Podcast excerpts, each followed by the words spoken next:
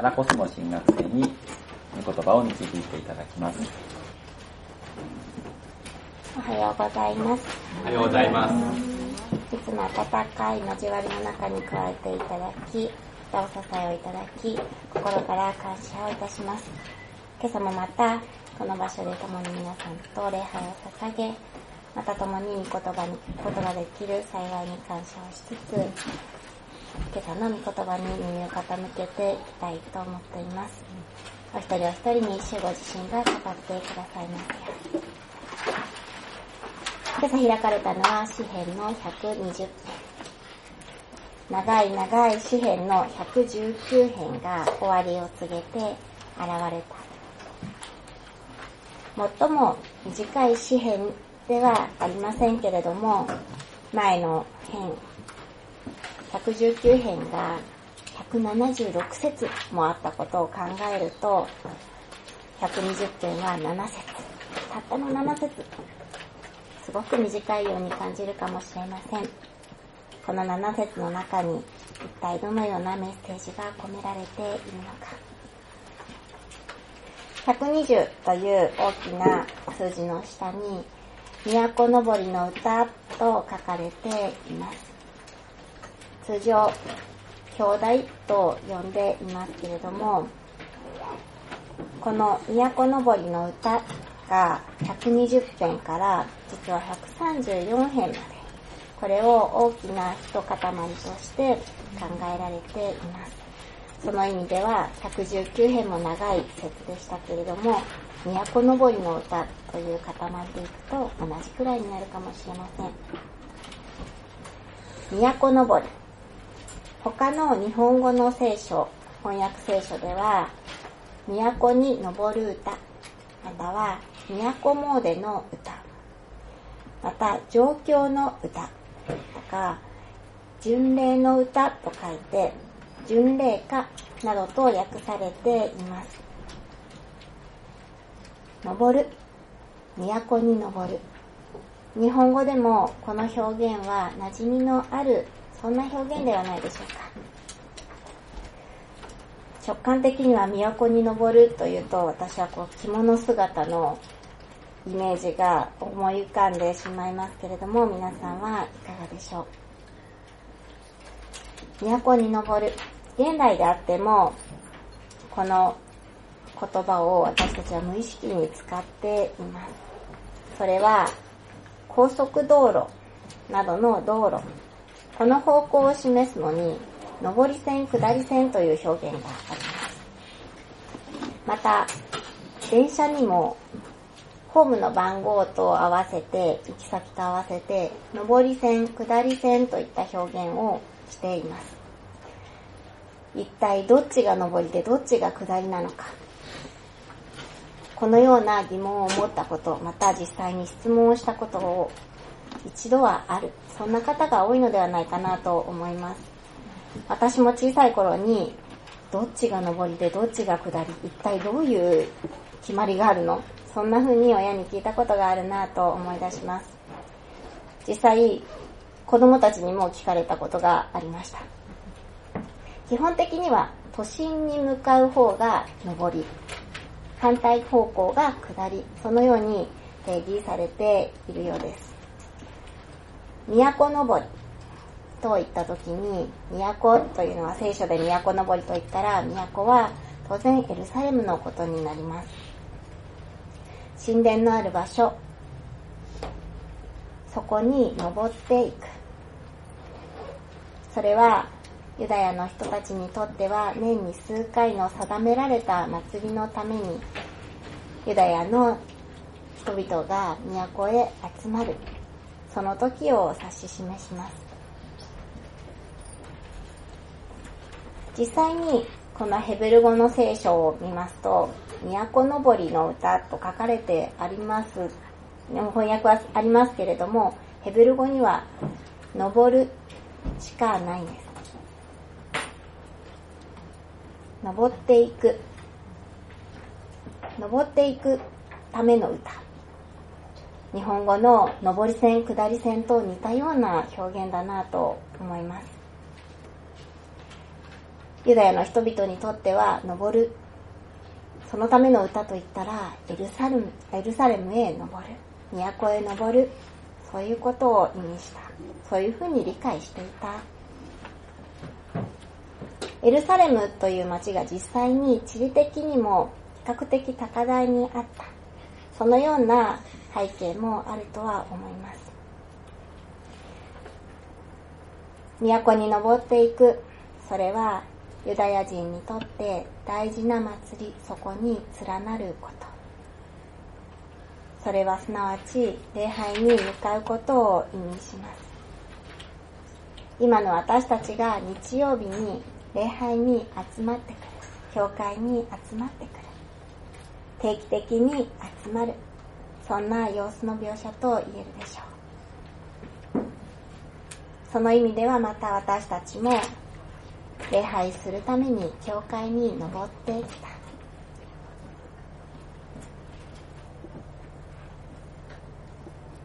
詩篇の120編は苦しみのうちに私が主を呼び求めると主は私に答えてくださった。ここから始まります。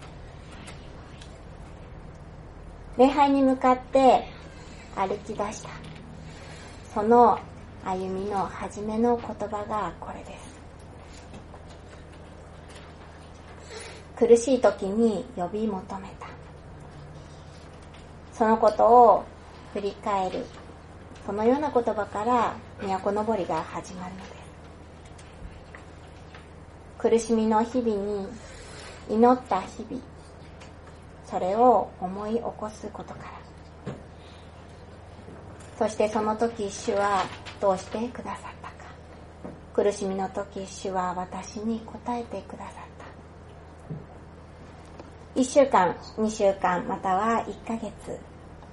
ここに集まった人の数だけ、そこには出来事があり、物語があり、涙があり、苦しみがあり、喜びがあった。ある方にとっては長い長い一週間だったかもしれませんし、ある方にとってはあっという間に過ぎ去った一週間だったかもしれません。振り返るときに何が思い出されるでしょうか？何が思い起こされるでしょうか？あんなことがあった、こんなことがあった。そんな出来事とともに、感謝や喜び、または落胆、嘆き、驚き、苦しみ、などなど、たくさんの感情があったと思います。詩人もまた、このことを振り返るときに、様々な感情が蘇ったのであろうと思うのです。感謝であり、嘆きであり、喜びであり、単純には答えられない。いろいろな複雑に絡み合った感情が渦巻いている。どうであっても、ここで一つ気づかされるのは、一度立ち止まり、振り返る。そのことを大切さを教えられます。もし、都のぼりの歌がここで終わってしまったら、苦しみのうちに私が主を呼び求めると、主は私に答えてくださった。だから都へ登ろう。ああ、そう、よかったね。そんないい話で終わってしまいます。けれども、ここで終わらないのが聖書です。続きを見ると、主よ、私の魂を偽りの唇、欺きの下から救い出してくださいと書き綴られます。これが仮に、主は苦しみの時私を救い出してくださった。だからありがとう。それなら、ある意味ではすごくわかりやすい。けれどもここに出てくるのは、主よ私の魂を救い出してくださいと祈る願いなのです。過去を振り返って救い出してくださったそのことを祈っている答えられた祈りである。それも同時にあると思いますけれども、過去のありがとうとともに、また今もこれからもどうぞ私を救い出してください。そのような願いが込められている。その宣言であり、またそのことを信じる、そんな告白でもある。そのように思うのです。答えられたら終わりではない。今日も明日もこれからも、主よ私を救い出してください。守ってください。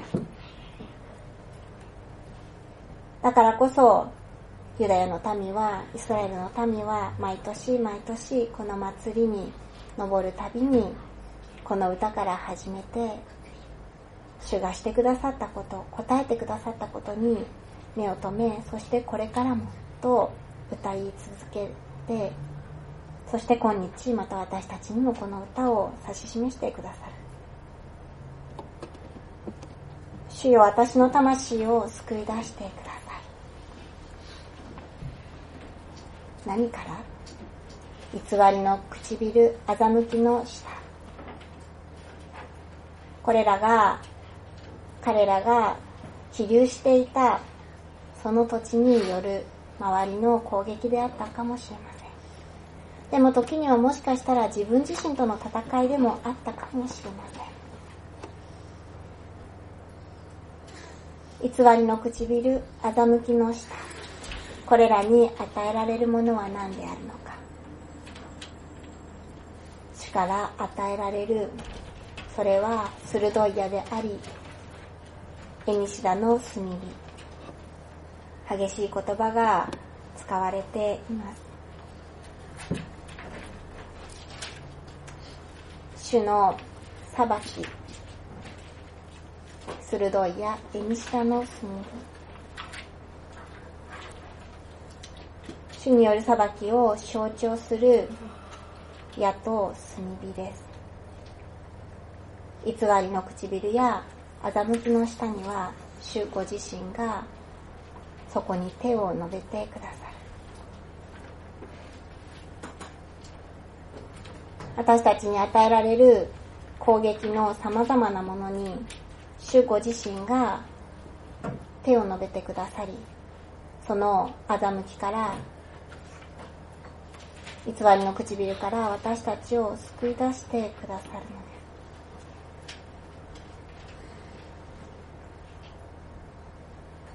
のです。西田の炭火、炭火というのは聖書の中でよく主の裁きの象徴として用いられる。わざわざエニシダをここで指定しているのは何か意味がありそうです。土地柄、このエニシダという木、この根っこを木炭として用いることはよくあったようですけれども、他にも炭になるものはいくらもあった。その中でも、エニシダから、エニシダの根っこからできた木炭というのは非常に優秀。火力も強く、そして持ちも良い。それは主の裁きの力強さ、また、長さ、期間の長さを、また、象徴していると言えます。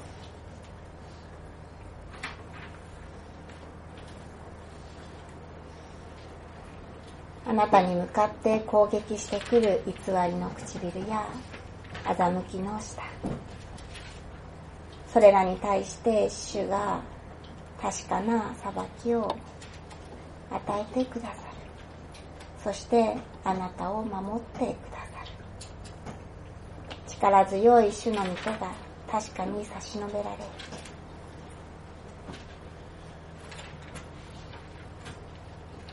この強い確信の後に、再び主人は我に返ったように現状を嘆きます。ああ、嘆かわしいこのを、メシェクに起立し、ケダルの天幕に身を寄せるとは。ああ、嘆かわしいこのを。まさに文字通り、嘆いている。メシェクに起立し、ケダルの天幕に身を寄せている。この現実を嘆いている。メシェクというのは、ヤペテの子孫のこと。ヤペテとは、ノアの息子、テムハム・ヤペテのあのヤペテ。この民メシェクは北の方の地方に住んでいた民と言われます。これに対するケダルとはイシュマエルの子孫。こちらはアラビア砂漠の方に住んでいる人々。どちらも商売上手で好戦的な民と言われていたようです。北の方と南、南というか西の方というか。これらが総称するのは、ユダヤの人々が違法人の地に住んでいた。ユダヤ人にとっては、異国の地、外国の地であるということ。自分たちの生まれ故郷ではない土地、そこに住まなければならないその現状を嘆いている。自分から好きで異国の地に行って住んでいる。そういうわけじゃない。そこに住まなければならなくなった。そして周りに住んでいる人々は、偽りの唇と欺きの舌と思って自分たちを攻撃してくる。実際に争いが絶えない土地であったことも想像できます。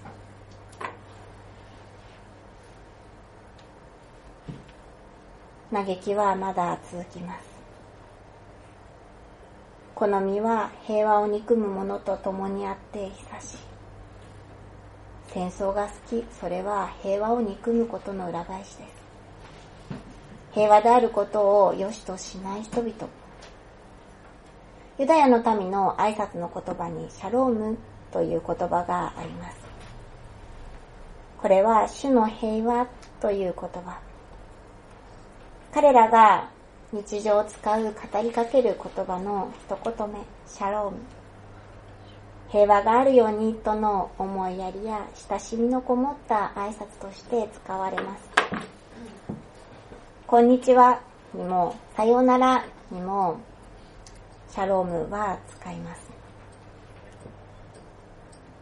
こんにちはと言って、あなた嫌いよって言われたら嫌ですよね。シャロームと言ったら、シャロームと帰ってこない。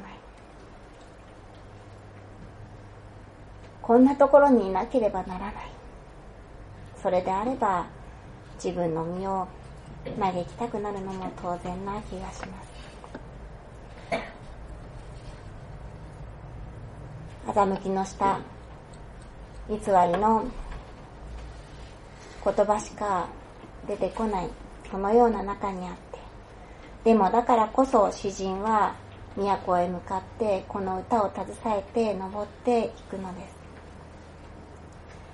クリスチャン人口1%未満と言われるこの日本において私たちの生活を見渡すとき、そこは異国の地であるということもできるでしょう。第一ペテロへの手紙の中にも私たちはこの地上にあっては気流者である。そのような言葉が出てきます。世の中の多くの価値観は時にとても好戦的に感じることがあるかもしれません。ある意味では平和ボケと言われる日本にあってはあまり争い事がないような気もします。それでも嘘偽りは私たちの日常の中に紛れ込みある人々は悪口を言い合うことによって仲間意識を共有しています。どのような実際的な状況か、これもまた一人一人置かれている環境の数だけ事例があるでしょう。ぜひお互いに分かち合っていただきたい。そしてこれを共有することで重荷を下ろし、またシャロームという勇気を与えられることでしょう。この120編の祈りの詩篇は非常に個人的なものであると言われています。そのような個人的な祈りが都のぼりの歌のユダヤの民の祈りの中の最初に置かれている。このことは、個人個人、一人一人が自分の置かれた状況を振り返り、そして祈りに応えられたこと、またはなかなか応えられない祈りと苦しみがある人、また祈りにもならないうめきを持つ、そのような心を、また状況を噛み締めながらも、それぞれが集まってくる。その様子を表し、またそれを良しとしている。そのように教えられます。争いを好むような中にあったとしても、あなたは何を求めるのか。そのように私たちにチャレンジを与えてくれる。私たちは主の平和を求めて。一緒に悪口を言うのではなく、たとえそうであったとしても、シャロームと言える言葉を。現代を生かされる私たちもまた、一週間、二週間振り返りながら、嘆きも喜びも苦しみも悲しみも携えつつ、この神の宮へ礼拝するために登ってくる。そしてまた、心を新たにして、その先へと向かっていく。励まされていくのです。確かに主は答えてくださる。その主の言葉をいただきながら、またこの主の平和を語りかける勇気と唇と思って使わされていきたいと願うのです。お祈りしましょう。父なる神様、私たちにあなたの平和を教えてくださりありがとうございます。あなたの平和を持って、またあなたの平和を求めて、一週間私たちの旅路を行かせてください。